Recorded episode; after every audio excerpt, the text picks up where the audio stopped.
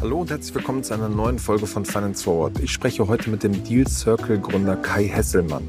Kai hat mit Deal Circle eine Plattform für Unternehmensübernahmen aufgebaut. Das kommt zum Beispiel zum Tragen, wenn Familienunternehmen einen Nachfolger für ihre Firma suchen.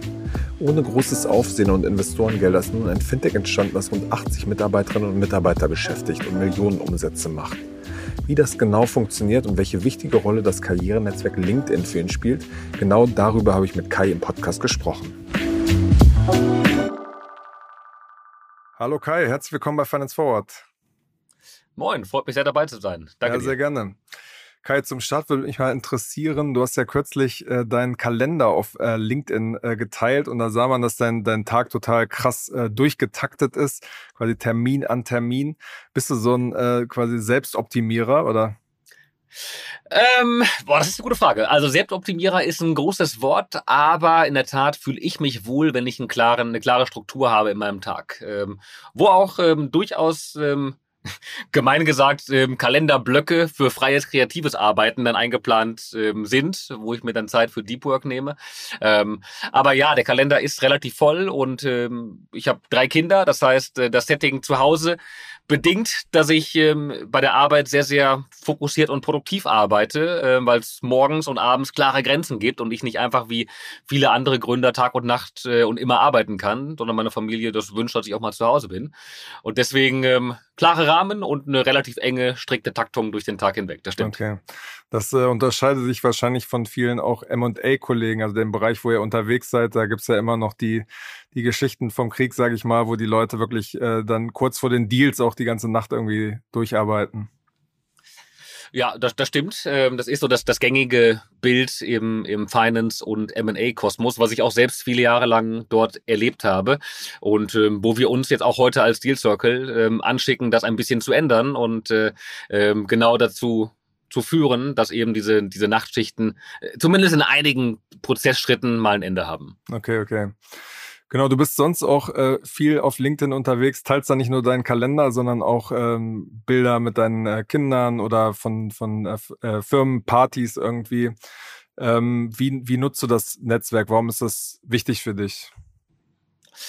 Ähm, also LinkedIn ist für uns schon ein ganz, ganz wichtiger Marketing- und Kommunikationskanal. Ich würde fast sogar mittlerweile sagen, der, der wichtigste. Und es hat sich Stück für Stück aufgebaut, dass wir eine Präsenz auf LinkedIn aufgebaut haben. Ähm, das ging am Anfang äh, eher spielerisch, wo wir mal so ein bisschen geguckt haben, äh, was bringt so ein LinkedIn-Beitrag, waren total geflasht davon, wie hoch die organische Reichweite ist, die man kostenlos damit erzeugen kann und wie viele tausend Menschen man damit äh, erreicht und haben das dann gerade im Laufe vom letzten Jahr deutlich professionalisiert, ähm, auch eine Account-Strategie erarbeitet, ähm, Zielgruppen festgelegt, Thema, thematische Schwerpunkte festgelegt. Und ähm, das versuchen wir jetzt eben recht regelmäßig zu bespielen. Und äh, genau, das ist dann in der Tat in meinem Account ähm, genau die Mischung aus auf der einen Seite M&A-Markt, Finance-Markt, Digitalisierung vom M&A-Markt. Wie entwickelt der Markt sich weiter? Ähm, und auch generell, wie, wie steht es um das Thema Unternehmensnachfolge in Deutschland? Auf der einen Seite. Auf der anderen Seite aber auch viel Entrepreneurship, Start-up-Leben, Aufbau von einem jungen ähm, Technologieunternehmen ähm, und das dann sogar eben in die Perspektive hinein äh, Vereinbarkeit von Unternehmertum mit Familie. Und ähm, das sind dann eben auch die, die, ähm, die Bezüge, die ich dann ins Privatleben reinbringe. Es ist immer ein schmaler Grad. Ich versuche das nicht, äh, dass es in die, in die Facebook-Richtung abdriftet, ähm, sondern immer einen thematischen Bezug behält. Äh, auch bei dem, du hast gerade den, den, den, den Post mit dem Kind angesprochen. Ja, das habe ich ähm, gemacht mit dem Baby auf dem Arm, als der Nachwuchs kam, aber habe dann reingeschrieben, Mensch, ähm, wie lebe ich das denn, diesen Spagat zwischen Baby, eigenes Unternehmen auf der einen Seite und eben Familie auf der anderen Seite. Was sind die gegenseitigen Grenzen, äh, die dann auch für die Familie gelten und für den Job gelten? Und äh, so versuche ich jetzt keine Posts zu machen, wo ich mich beim, beim Frühstück am Sonntagmorgen in einem Café abbilde. Darum soll es nicht gehen. Ähm, aber eben genau das Thema Vereinbarkeit von, von Gründertum, Entrepreneurship ähm, mit Familie und mit Kindern, ähm, das sind schon Themen, die ich auch mit versuche zu bespielen. Okay, und das fühlt sich für dich auch noch natürlich an, weil wenn man diesen Druck hat, immer wieder was zu machen, merkt man ja schon bei manchen Accounts, auch wenn man die Leute ein bisschen kennt, dass es irgendwie, ja, dass man es einfach nicht mehr authentisch ist. Ja, man muss dabei wirklich aufpassen, sich selbst nicht zu stark unter Druck zu setzen. Und ähm, ähm, ich kenne auch einige Kollegen, die ähm, jeden Tag, sieben Tage die Woche durchgehend posten und ähm, wo das sicherlich Stress ist, wo natürlich auch ein Team dahinter steht, das das macht. Äh, bei mir mache ich es größtenteils selbst und äh, deswegen versuche ich mich da auch nicht ganz hart zu zwingen. Ähm, natürlich gibt's immer ähm, Inhalte, die bespielt werden wollen. Ähm, gerade wenn sie einen tagesaktuellen Bezug haben, ähm, ist es immer schön, das mit, mit reinzubringen. Aber wenn es dann mal in einer Woche nur zwei Posts gibt, dann ist es vollkommen okay. Und wenn ich mal Stoff habe und Lust habe für, für fünf oder sechs Posts in der Woche, dann findet auch das mal statt. Das heißt, da bin ich nicht dogmatisch, sondern äh, versuche authentisch die Inhalte rüberzubringen, die für mich wichtig sind.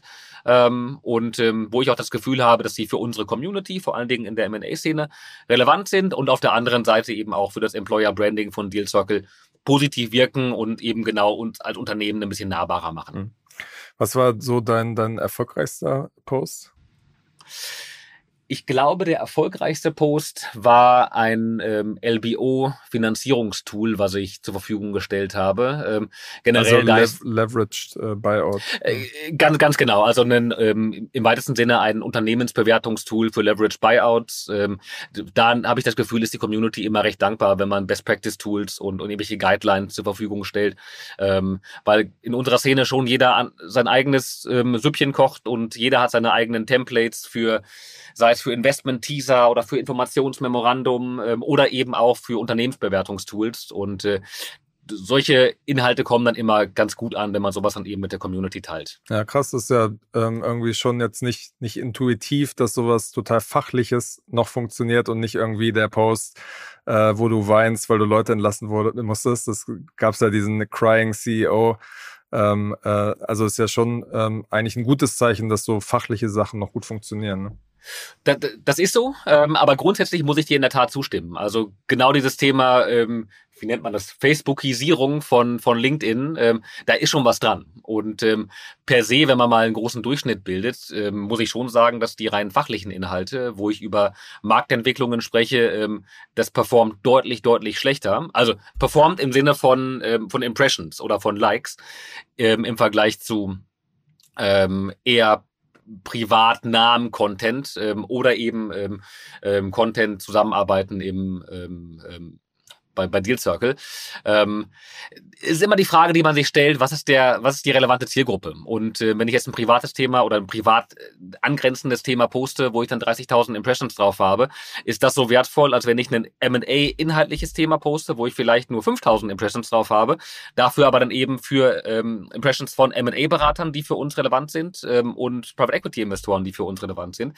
Ähm, also einfach eine andere Zielgruppe, die bedient wird, wo dann die schiere Anzahl der Impressions vielleicht deutlich geringer ist, ähm, dafür der Business Impact deutlich höher sein kann. Und ähm, ich glaube, da sollte man sich nicht verkrampfen, ähm, nur noch gezielt die Inhalte zu bespielen, wo man weiß, äh, das erzeugt jetzt die größte künstliche Aufmerksamkeit, sondern sagen, ähm, das sind die Inhalte, die ich bedienen möchte, in irgendwo einer Verteilung, die, die für mich und meine Zielgruppe Sinn macht und äh, die haue ich jetzt so raus, äh, wie ich die Inhalte rüberbringen möchte. Und mal kommt dabei mehr, mal weniger rum. Hm. Die Werbung. Wir machen eine kurze Unterbrechung für unseren Werbepartner Kapital. Seit vielen Jahren zeigt das Wirtschaftsmagazin Kapital Entwicklungen aus der Wirtschafts- und Finanzwelt, begleitet den Wandel von Unternehmen, erkennt neue Trends und erklärt die großen Umbrüche der Weltwirtschaft. Neben Analysen und Tests gibt es unter anderem auch eine umfangreiche Auswahl an Ratgeberthemen. Sichert euch jetzt euer Plus an Wirtschaft und Finanzen. Mit dem Code OMR24 könnt ihr Kapital Plus drei Monate lang für 99 Cent testen. Einfach auf www.kapital.de slash OMR einlösen und alle umfangreichen Ratgeber zu Geldanlage, Vorsorge, Versicherung und Immobilien lesen. Außerdem erhaltet ihr Zugriff auf alle Kolumnen und Analysen der Kapitalexperten. Wir wünschen viel Spaß. Werbung Ende. Bevor wir jetzt äh, zu, zu Deal Circle äh, einsteigen, eine, eine letzte Frage noch zu LinkedIn. Das ist so ein Thema, was ja irgendwie alle auch gerade interessiert und viel diskutiert wird. Wie entwickelt sich dieses Netzwerk? Ich habe gesehen, dass du, du öfter mal mit äh, David äh, Döbele interagierst. Das ist ja so ein bisschen umstrittener Typ, so der ein bisschen überspitzt, äh, überspitze, klischeehafte Darstellung von Investmentbankern auf TikTok quasi da so Videos macht und dann quasi für Verzweifelte wie Aula so ein Coaching äh, äh, anbietet für einen mittleren vierstelligen Betrag und wie gesagt, so ein bisschen umstritten.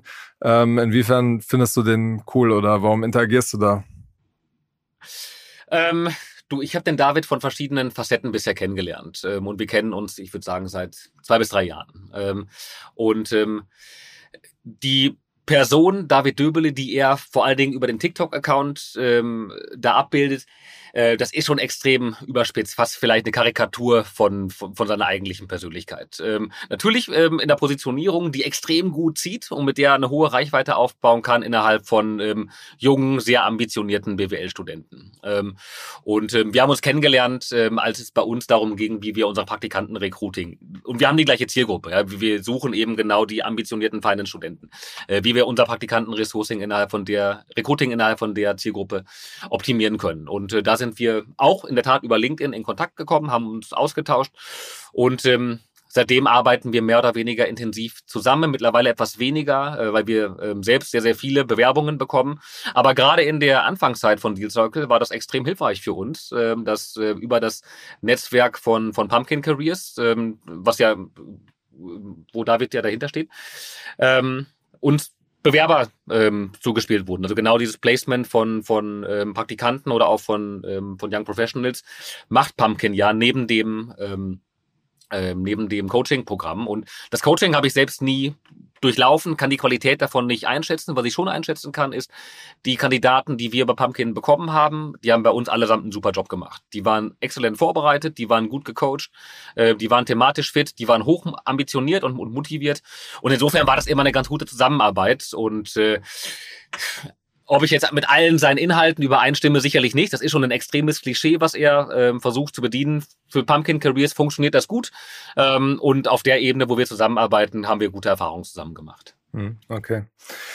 Genau, lass uns jetzt mal nochmal einen Schritt zurückgehen äh, und einfach äh, ein bisschen erklären und diskutieren, wie die Deal Circle ähm, eigentlich funktioniert. Du hast, baust diese Plattform seit, seit einigen Jahren äh, auf und ähm, das richtet sich an Corporate äh, Finance Berater und kleine Investmentbanken, ähm, die quasi Verkaufsprozesse managen und die können darüber quasi, wenn sie eine Firma verkaufen wollen, finden sie da quasi eine, eine Käuferdatenbank. Wie funktioniert das äh, genau im Detail? Ja, ähm, also total platt gesagt kann man sich Deal Circle vorstellen als Parship für M&A. Ähm, total vereinfacht gesagt.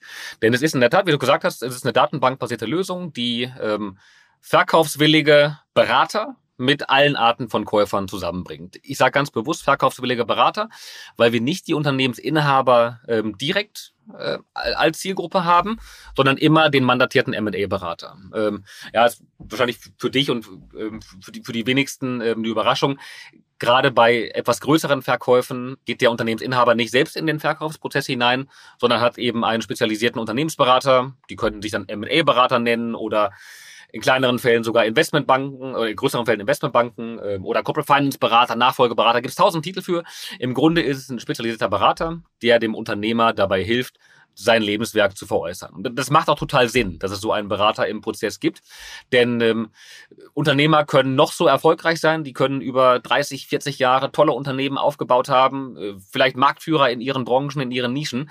Ein Unternehmensverkauf haben die wenigsten von denen schon mal mitgemacht. Äh, das ist für die meisten komplettes Neuland und ähm, dabei kann man wahnsinnig viel falsch machen, was nachher sehr, sehr viel Geld kosten kann und äh, was auch für die Mitarbeiter vom Unternehmen nachher große Risiken birgt. Deswegen macht es großen Sinn, da einen, ähm, einen, einen professionellen Berater mit, äh, mit im Rennen zu haben, der einfach ähm, ähm, sowas schon sehr, sehr häufig gemacht hat und eben den, ähm, den Unternehmer dabei unterstützt.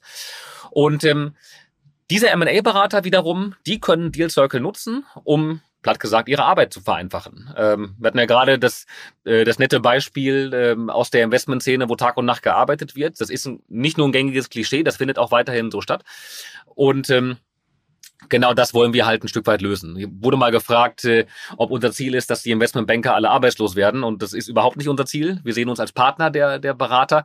Aber unser Ziel ist, dass die Investmentbanker abends um 18 Uhr bei der Familie zu Hause sind und gemeinsam Abendessen können. Ja, das, ist, äh, das ist unser Ziel. Und wie machen wir das? Ähm, ähm, ja, im Grunde, indem wir ähm, gerade bei diesem ähm, sehr, sehr äh, zeitlich sehr, sehr kurzen Schritt des, ähm, ähm, des Researches vom, vom Käuferuniversum unterstützen. Du musst es dir so vorstellen, der Berater hat ein Mandat, der Berater äh, beratet, äh, begleitet den, den, den Unternehmer dabei, die Verkaufsdokumentation vorzubereiten.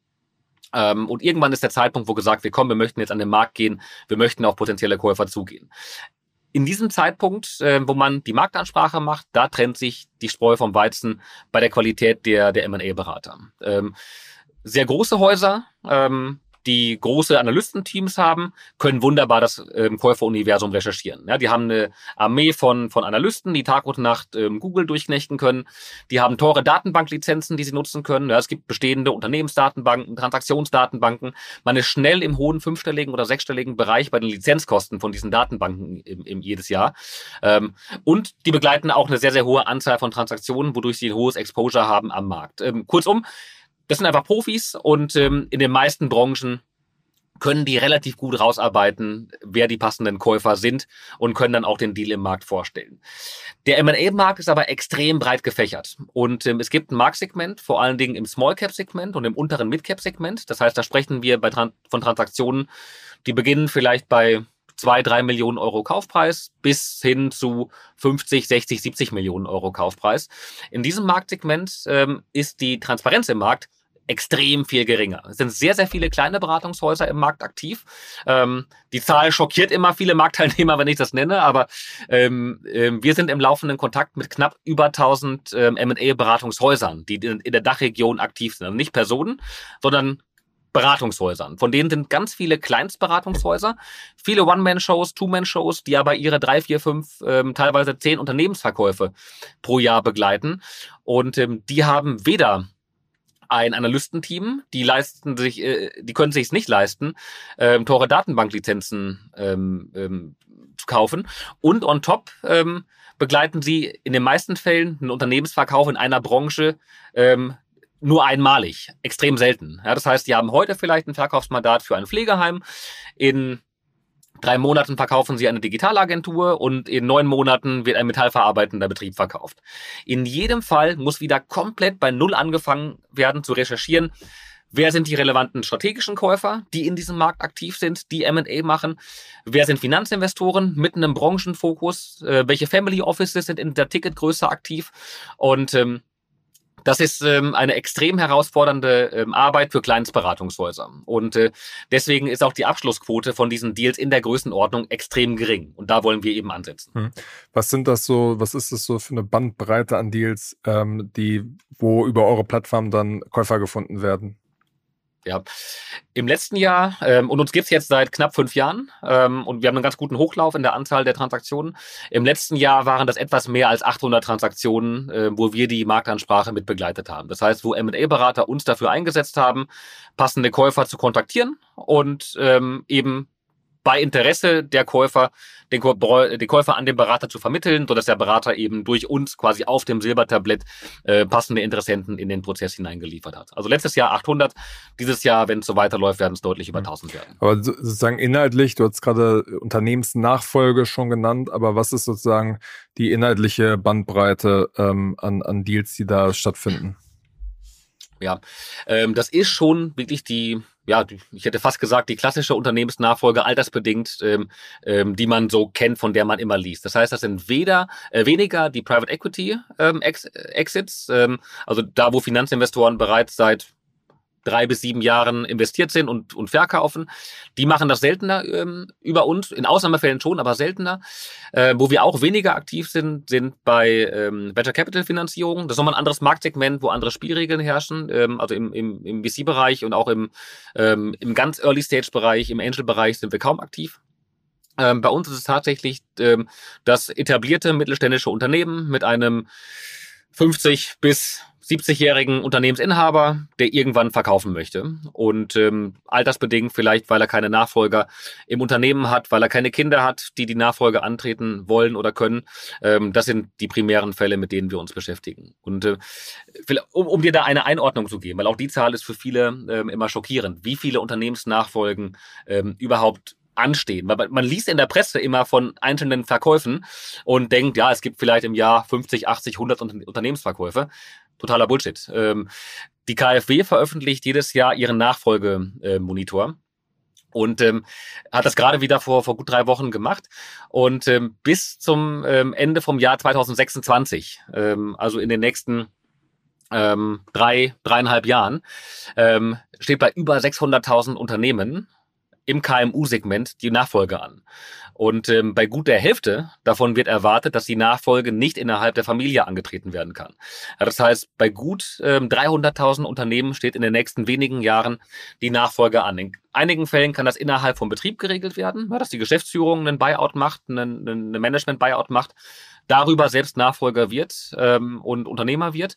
Ähm, in den meisten Fällen ist es aber tatsächlich eben der Verkauf ähm, an andere Marktbegleiter, sei es an einen Wettbewerber, sei es ähm, an einen Zulieferer, an, ähm, an einen Kunden, ähm, also irgendwo entlang der Wertschöpfungskette. Und ähm, da ist es eine extrem hohe Anzahl, ähm, die jedes Jahr an Transaktionen im Markt ist. Hm. Gibt es denn da äh, auch so Trends? Ich meine, wenn man jetzt in dem Startup-Markt guckt, ist es ja so, dass ähm, jetzt gerade in dieser Phase, wo das VC-Funding schwieriger ist, es quasi stärker zur Konsolidierung kommt, äh, größere, gut finanzierte Startups kleinere aufsaugen oder ähm, Corporates äh, sich, sich quasi Innovationen stärker einkaufen. Gibt es solche Trends? Äh, siehst du die, die auch in, dem, in diesem Nachfolgemarkt? Die sehe ich schon. Ähm, und ähm, also, bevor wir auf die inhaltlichen Trends eingehen, ich glaube, ein ganz großer, wesentlicher Trend, der den Markt für Unternehmensnachfolge massiv befeuert, ist einfach, wie in so vielen Bereichen der Gesellschaft, der demografische Wandel.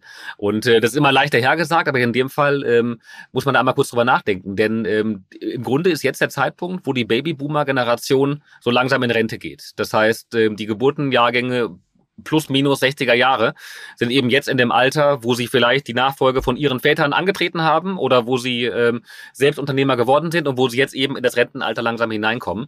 Das heißt einfach demografisch bedingt ähm, gibt es extrem viele Unternehmensnachfolgen, die den Markt laufend weiter befeuern. Und ähm, Natürlich ist immer die Frage, die auch wir uns stellen müssen im Moment. Äh, überall liest man von Krise. Ähm, die Konjunktur, wenn wir dieses Jahr eine schwarze Null ähm, schaffen, dann ist es ähm, schon toll. Zinsen sind explodiert. Der Startup-Markt ich hätte fast gesagt, ist tot, ähm, finanzierungsseitig. Und natürlich stellen wir uns auch die Frage, auch für unser Unternehmen, was heißt denn das M&A-seitig? Und äh, müssen wir uns auch darauf einstellen, dass der Markt jetzt einen massiven Dip bekommt? Und äh, wir, wir stellen das überhaupt nicht fest, sondern ähm, weiterhin eine extrem hohe Anzahl von Transaktionen in den Markt, äh, die in den Markt hineinkommen.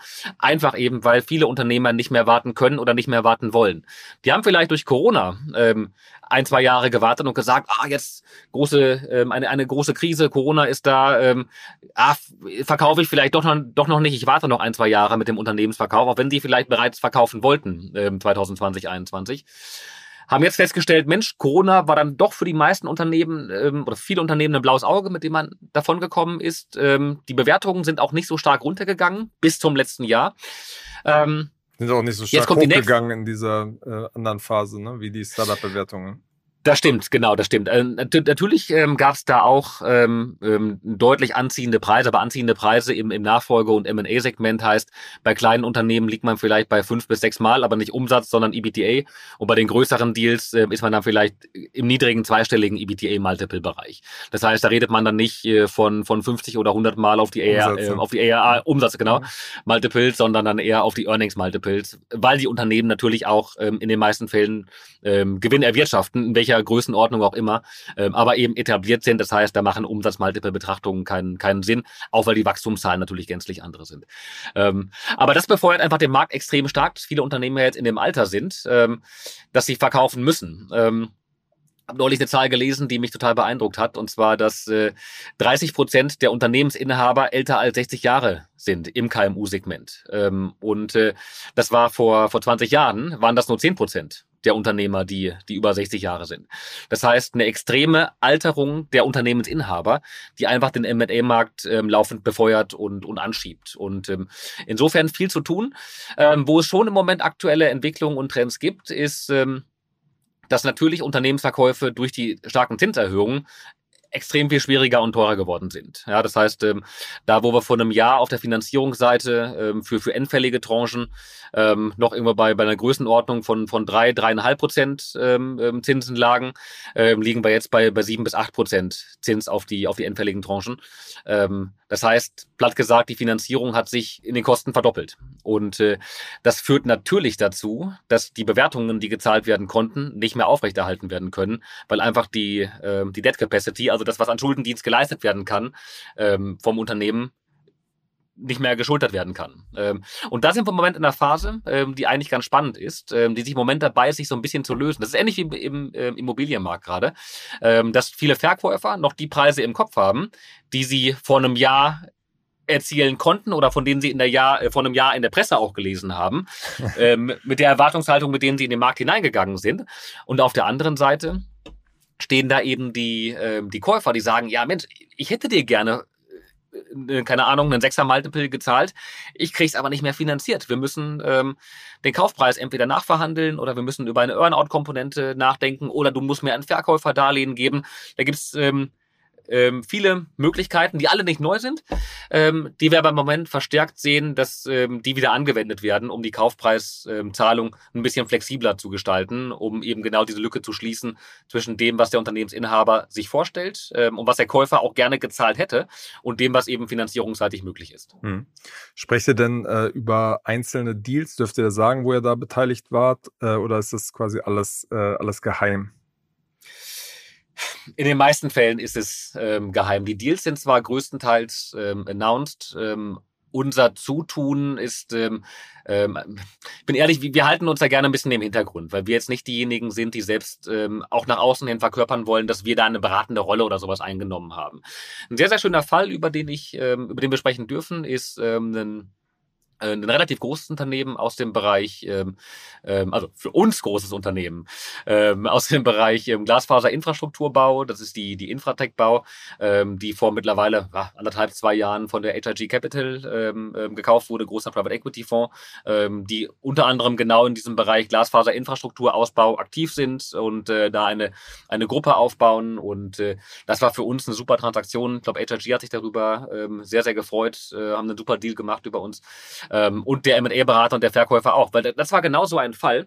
Und ähm, ich will es jetzt nicht zu detailliert sagen, aber das Beispiel war ganz interessant, weil es ein relativ kleines Beratungshaus war, was das Mandat hatte und ähm, ähm, mit Kaufinteressenten im Gespräch war, die auch einen vernünftigen Preis geboten hätten. Wir aber das Gefühl haben, Mensch, der, der Markt ist deutlich attraktiver und deutlich heißer, der gibt ähm, noch größere Bewertungen her. Und äh, wir haben dann äh, für den Berater eine relativ ähm, kurze Liste mit, mit potenziellen Käufern gemacht. Solche, solche Marktansprachen, wenn man, an, ähm, wenn man Käufer kontaktiert, das kann schon mal 50, 80, 100 oder noch mehr Käufer sein, auf die man zugehen muss. In dem Fall haben wir das nicht gemacht. Das war ein sehr, sehr attraktives Asset. Und wir haben gesagt, komm, ähm, geh mal noch auf fünf bis zehn weitere Finanzinvestoren zu, wo wir einen Superfit sehen, wo wir ähm, davon äh, überzeugt sind, aus unserer Datenbank heraus ähm, sehen können. Die gucken sich genau solche Themen an. Und das haben wir dann gemacht und ähm, HRG hat den Deal dann gemacht. Ich glaube, zu einer Bewertung, die doppelt so hoch war wie das, was ursprünglich im Raum stand.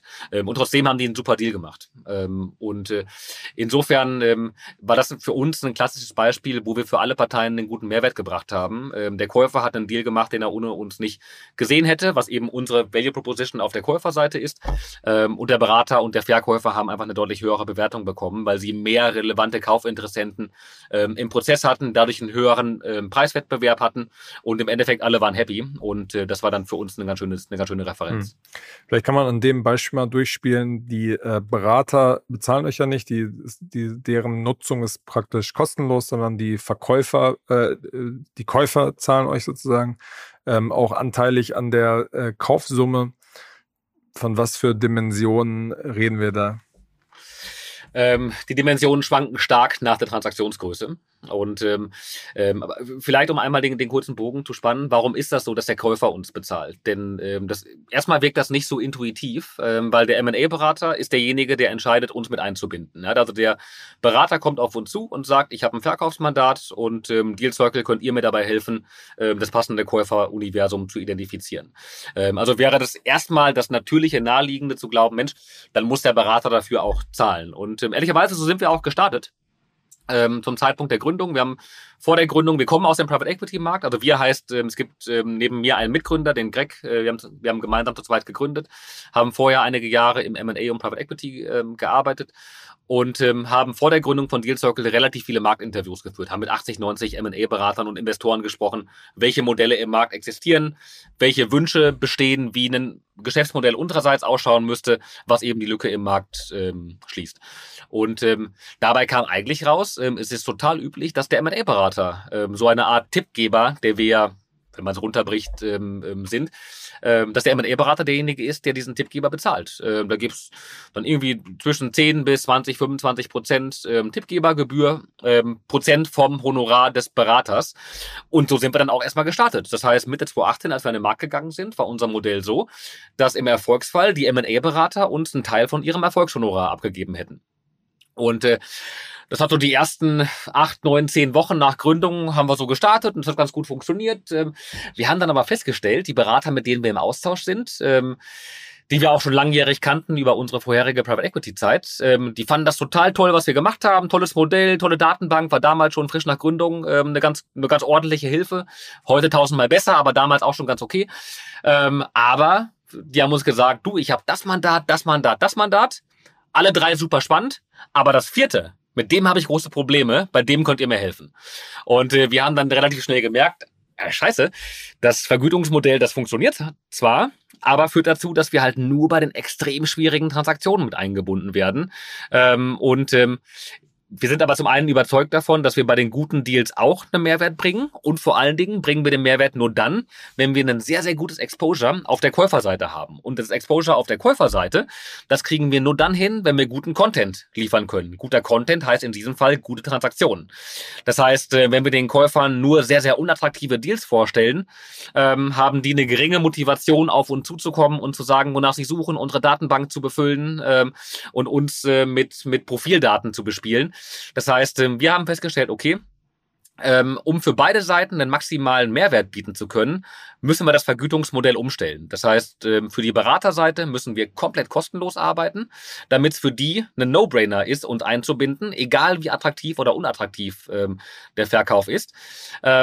und äh, wenn das so ist, dann binden die uns auch bei den spannenden Fällen mit ein, die wir wiederum auf der Käuferseite dann vorstellen können, verfügbar machen können, wodurch wir einen sehr, sehr hohen Mehrwert auf der Käuferseite bieten.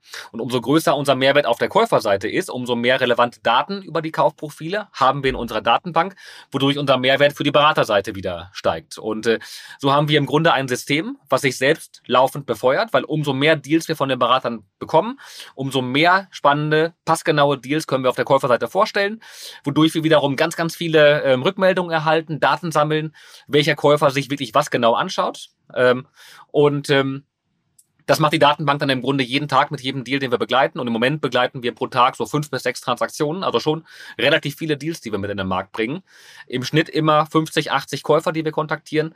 Und, und jede Rückmeldung, auch jede Absage, die wir erhalten, wird strukturiert in der Datenbank verarbeitet und macht die Datenbank jeden Tag ein bisschen besser, was dann wiederum den Mehrwert für beide Seiten erhöht.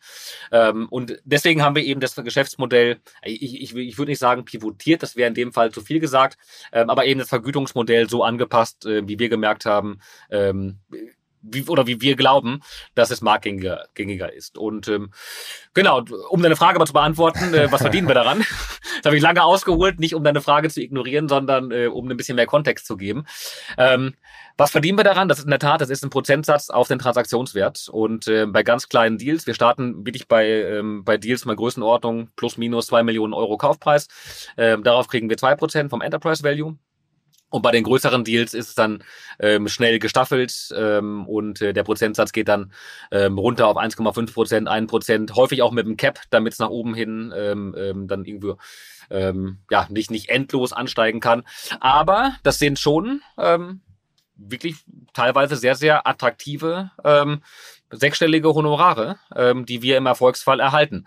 Muss man aber natürlich auch wissen ähm, und verstehen, unsere Erfolgsquote ist natürlich auch nur ein Bruchteil der Transaktionen, die wir mit begleiten. Ja, ich habe ja gerade gesagt, im letzten Jahr waren das 800 Deals, die wir mit in den Markt gebracht haben. Die 800 Deals, die wurden nicht alle über uns verkauft. Davon wurde halt ein, äh, ein Prozentsatz über uns verkauft. Ein Teil wurde über den M&A-Berater direkt verkauft.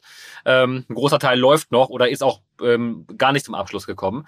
Ähm, das heißt, ähm, unser Erfolgshonorar kann bei großen Transaktionen sehr, sehr hoch sein. Trotzdem ist eben die Wahrscheinlichkeit, dass der einzelne Deal durchgeht, etwas geringer. Und ähm, genau, deswegen, also, aber so ist das Vergütungsmodell aufgebaut. Okay, und was, wie viel Umsatz macht ihr damit so pro Jahr?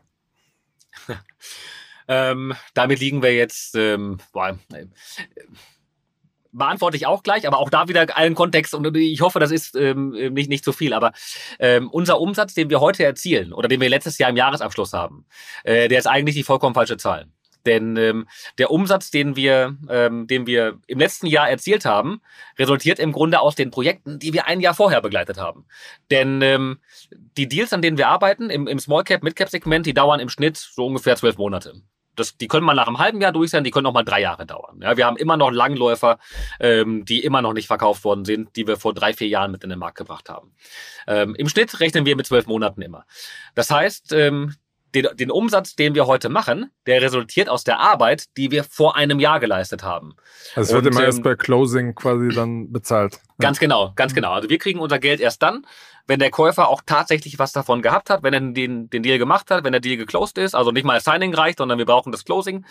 Ähm, und wenn der Deal closed ist, dann kriegen wir unsere Erfolgsvergütung. Und äh, da ist dann eben ein Jahr Zeit dazwischen. Das heißt, die Arbeit, die wir heute machen äh, und auch die Kapazitäten, die wir aufbauen, wir haben mittlerweile ein Team von knapp 80 Mitarbeitern, ähm, die Kapazitäten, die wir heute aufbauen, führen, wenn es gut läuft, in zwölf Monaten zum Umsatz. Mit einer statistischen Wahrscheinlichkeit, die wir mittlerweile relativ gut prognostizieren können. Ähm, dennoch gehen wir da extrem stark natürlich in, in Vorleistung und äh, wir sind bootstrapped. Das heißt, wir haben jetzt keinen, keinen großen Investor, der unser Konto gefüllt hat und davon leben wir jetzt, sondern im Grunde ähm, ist immer ein schmaler Grad zwischen, wie viel Geld ist auf dem Konto, wie viele mehr Mitarbeiter können wir einstellen, wie stark wollen wir ins Risiko gehen, welcher Umsatz kommt mit welcher Wahrscheinlichkeit in wie vielen Monaten rein. Ähm, und ähm, deswegen gucken wir immer, ähm, im, im Grunde auf zwei Metriken. Also natürlich gucken wir, wie viel Liquidität ist da und ähm, wie ist ähm, ähm, der wahrscheinlichkeitsgewichtete Cash-Inflow in den nächsten Monaten und wie viel One-Ray haben wir. Natürlich gucken wir da extrem stark immer drauf. Also Liquiditätssteuerung ist für uns das, das Wichtigste. Ähm, und auf der anderen Seite schauen wir, ähm, was ist der wahrscheinlichkeitsgewichtete Potenzialumsatz, nenne ich es mal, den wir in dem jeweiligen Monat anarbeiten. Das heißt, Letzten Monat haben wir 100 Deals begleitet. Die waren in der Größenordnung von bis. Ähm, und ähm, für den jeweiligen Deal in der Größenordnung ermitteln wir mit den historischen Daten von allen Deals, die wir in der Vergangenheit bearbeitet haben, eine Wahrscheinlichkeit. Ähm, und mit dieser Wahrscheinlichkeit gewichten wir dann eben das Honorarpotenzial aus den Deals. Ähm, aber um deine Frage zu beantworten, also liegen wir im Umsatz? Ähm, Deal Circle ist keine riesen Company. Äh, wir liegen im ähm, so im mittleren, höheren einstelligen Millionen Umsatzbereich. Nächstes Jahr knacken wir vielleicht den zweistelligen Millionen Umsatzbereich. Das ist ein sehr schönes, sehr profitables Geschäft. Das ist gut. Ähm, sehr, sehr hohe EBIT-Marge. Ähm, deswegen können wir auch Bootstrap wachsen ähm, aus dem eigenen Cashflow heraus. Ähm, aber das Thema Liquiditätssteuerung ist eben natürlich extrem, ähm, extrem kritisch. Okay, und wie, wie macht ihr das dann, dass ihr diese, äh, diese zwölf Monate im Grunde genommen überbrückt, weil ihr eigentlich die Kapazität vorher braucht? Ja, na, wie gesagt, das Geschäft ist per se hochprofitabel. Ähm, und ähm, es hat, also im ersten Jahr hat es dafür, dazu geführt, dass wir gerade eben, ja, also im ersten Jahr nach Gründung extrem langsam gewachsen sind. Das heißt, nach einem Jahr hatten wir, glaube ich, also wir als Gründer haben uns kein Gehalt gezahlt das erste Jahr. Ähm, wir haben nach dem ersten Jahr angefangen, uns langsam ein kleines Gehalt zu zahlen, ähm, weil unsere Frauen auch meinten, Mensch, jetzt schön, dass ihr selbstständig seid, aber jetzt, so langsam muss auch mal für die Familie, wir hatten damals schon ähm, Kinder, so langsam muss auch mal ein bisschen was reinkommen. Ähm, also nach einem Jahr haben wir angefangen, uns äh, ein Gehalt zu bezahlen. Zu dem Zeitpunkt hatten wir, glaube ich, einen festen Mitarbeiter und zwei Praktikanten, äh, weil wir einfach kein Geld hatten, weil die Umsätze noch nicht reinkamen. Zum Glück äh, ziemlich genau zum ersten Geburtstag von Deal Circle ging der erste größere Deal durch. Und das war ein großer, da haben wir eine halbe Million Honorar bekommen. Ähm, das war für uns damals ein, ein absoluter ähm, outstanding großer Deal.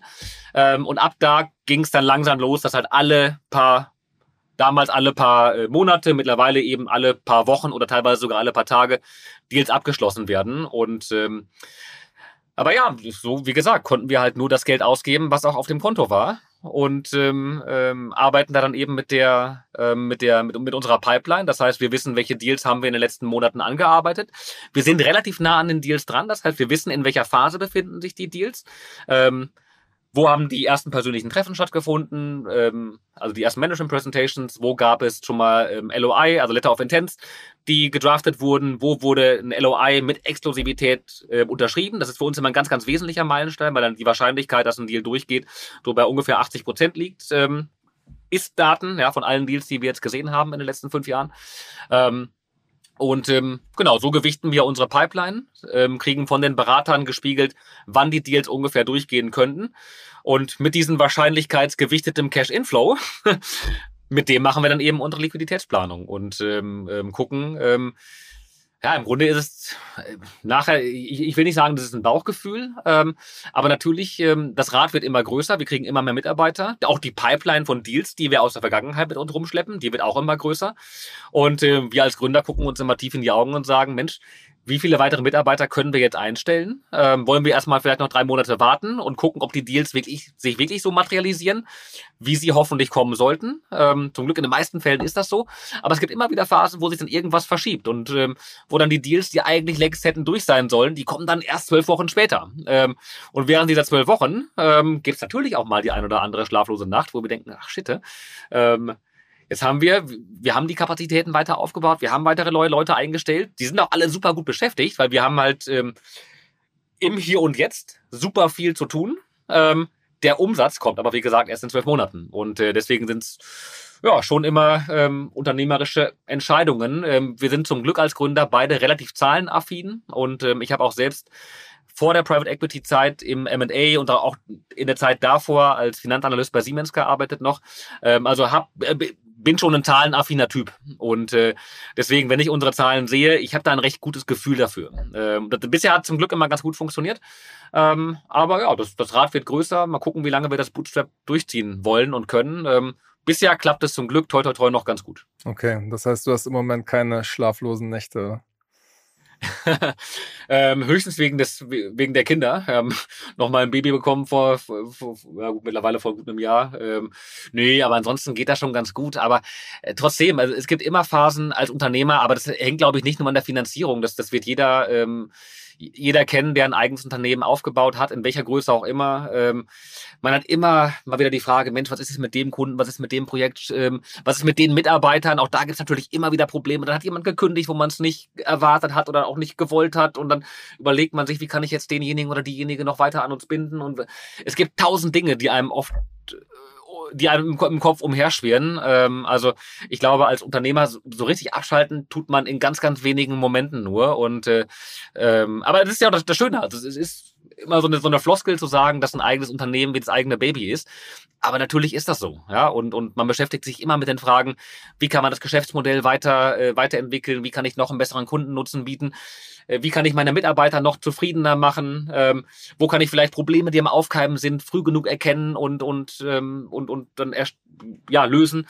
Ähm, also da beschäftigt man sich laufend damit. Okay. Ich meine, ihr könntet euch ja selbst über eure Plattform irgendwann verkaufen, oder nicht?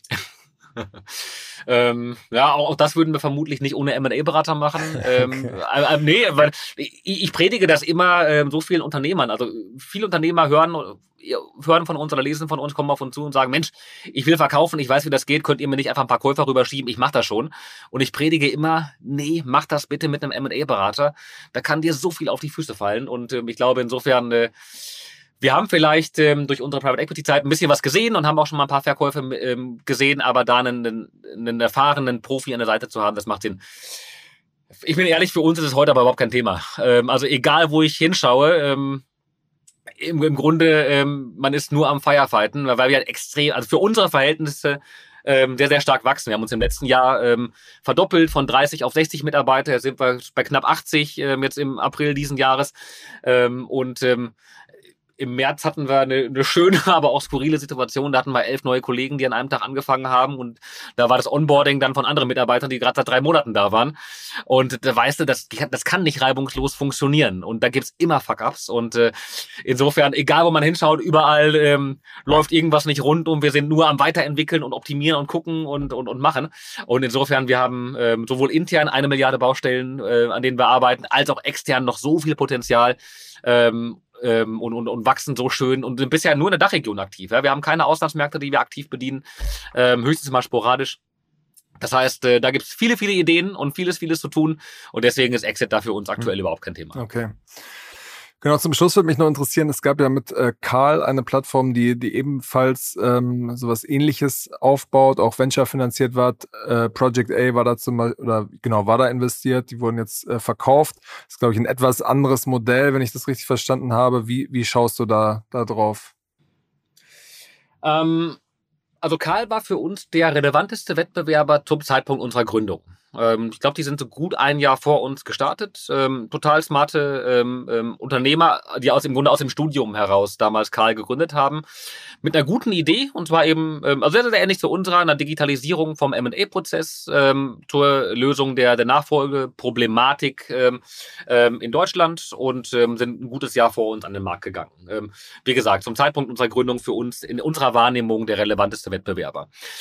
Ähm, und ähm, Karl hat dann aber, ähm, ich würde sagen, so, ja, das muss so irgendwie im Laufe von 2019 gewesen sein, auch mit der Finanzierungsrunde, die sie gemacht haben, ein bisschen ihr eigenes Geschäftsmodell verändert. Und ich will jetzt nicht so tief reingehen bei Karl, aber trotzdem war das für uns insofern ein mahnendes Beispiel und das, insofern kann ich das, glaube ich, auch erwähnen, ähm, als dass sie selbst angefangen haben, auch die Execution der M&A-Deals mitzumachen. Das heißt, haben ein bisschen ihre Positionierung aufgeweicht, weil sie gesagt haben, ja, wir ähm, grundsätzlich auch nachvollziehbar, ähm, wir möchten genau verstehen, wie der M&A-Prozess funktioniert. Und das können wir nur dann, wenn wir auch selbst als M&A-Berater agieren. Und haben ein eigenes Execution-Team aufgemacht und hatten dadurch aber keine klare Positionierung mehr. Hatten einerseits das ähm, objektiv neutrale Technologie- und Plattformgeschäft.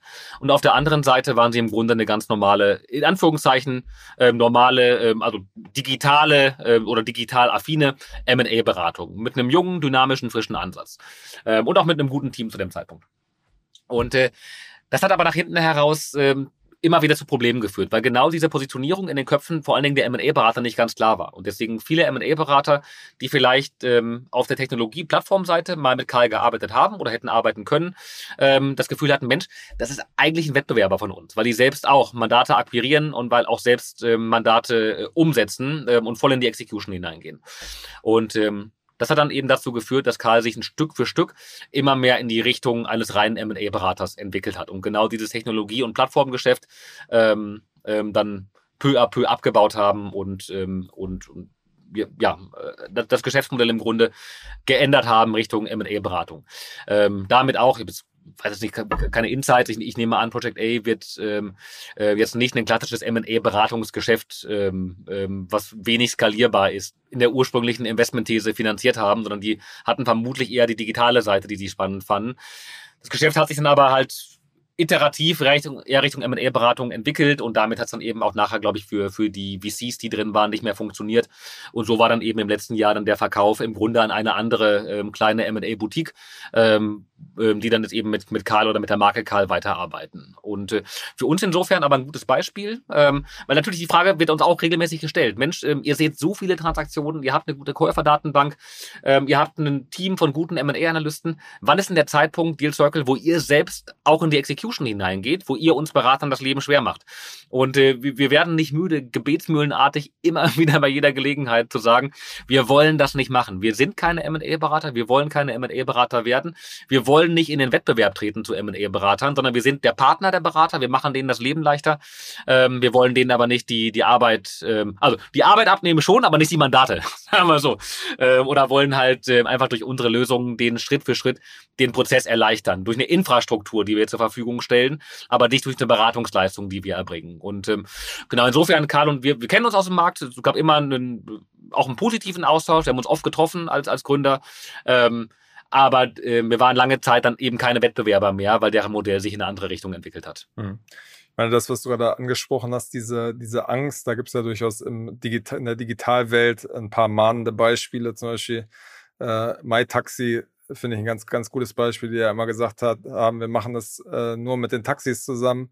Und dann eines Tages äh, hatten sie dann quasi selber auch, auch Fahrer, die sie da drüber gezogen haben in der App.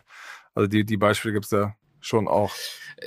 Äh, Absolut. Und ich meine, Karl ist natürlich wirklich ein perfektes Beispiel, in, sogar exakt in unserer Branche und fast exakt in unserem damaligen, äh, in unserem heutigen und deren damaligen Geschäftsmodell. Insofern ist die Sorge total legitim ähm, und, und kann auch verstehen, dass viele Berater da ähm, ähm, kritisch auf uns draufschauen. Ähm, aber ähm, ja, nochmal, wir sind keine M&A-Berater. Wir haben auch keine, also ich gucke in unser Team hinein, da sind fantastische Leute, aber davon, da, da sind wenige dabei, die vielleicht einen M&A-Prozess leiten können. Und äh, ähm, sagt ja gerade dieses Jahr werden hoffentlich deutlich über 1000 Deals, bei denen wir involviert sind. Ähm, die größten Häuser, mit denen wir zusammenarbeiten, ähm, die, die 50, 80 Mitarbeiter haben, also in unserer Größenordnung sind, die machen eben nicht 1000 Deals im Jahr, sondern die machen vielleicht 50 im Jahr.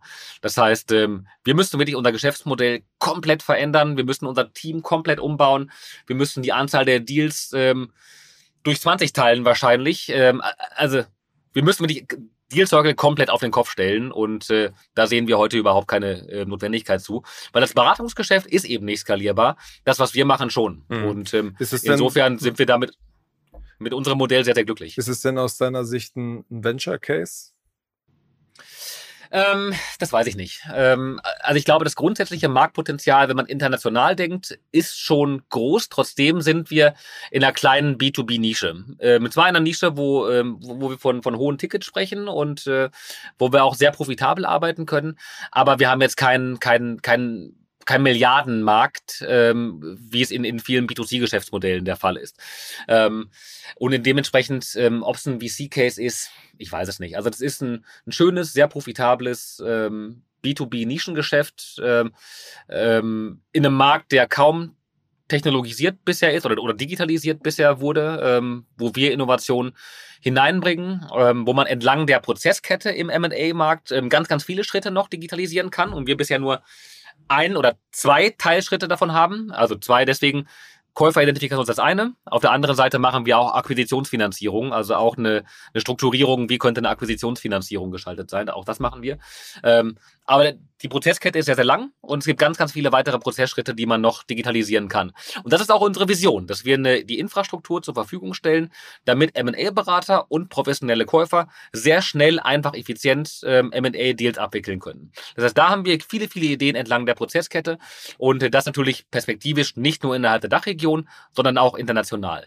Das heißt, ähm, ähm, wir sehen schon, dass da eine sehr, sehr attraktive Bewertung von Deal Circle im Laufe der Zeit entstehen kann.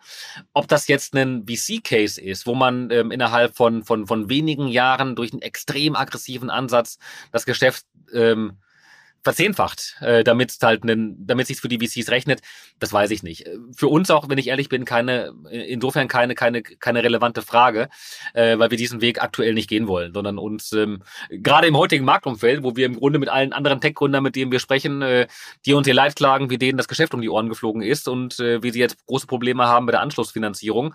Ähm, da fühlen wir uns eigentlich ganz wohl mit unserem kleinen, aber feinen Geschäft. In unserem Tempo wachsen wir eh ganz gut, aber wir als Gründer äh, machen uns im Grunde selbst den Druck und den Stress und äh, geben das Wachstumstempo vor. Ähm, und ähm, haben eher das Gefühl, Mensch, da geht noch viel, viel mehr, ähm, aber haben jetzt eben keinen externen Druck, der uns gemacht wird und ähm, keine, keine anderen externen Parteien, die uns dann die schlaflosen Nächte bereiten, sondern das, das machen wenn dann nur wir uns selbst. Okay. Ähm, insofern fühlen wir uns da jetzt gerade ganz wohl. Ja. Sehr gut, Kai. Unsere Zeit ist schon um. In deinem Kalender, in deinem eng getakteten ist wahrscheinlich schon äh, längst der, der nächste Termin aufgeploppt. Ähm, vielen Dank. So? vielen Dank auf jeden Fall für deine Zeit. Und äh, wir sehen uns dann ähm, am 9. 10. Mai auf der Finance Forward Konferenz äh, in Hamburg, richtig? Das ist in der Tat so. Wir sind äh, bei der Finance Forward, haben wir eine Masterclass, genau zum Thema Unternehmensnachfolge. Also wie finde ich ein passendes Target, wie mache ich die Finanzierung ähm, und ähm, wie starte ich dann als Unternehmer. Ähm, ja, würde mich freuen. Also wir sehen uns da ganz bestimmt und ähm, vielleicht auch einige von den Zuhörern. Sehr gut. Alles klar. Dann vielen Dank für deine Zeit und bis zum nächsten Mal bei Finance Forward. Ich danke dir, Kaspar.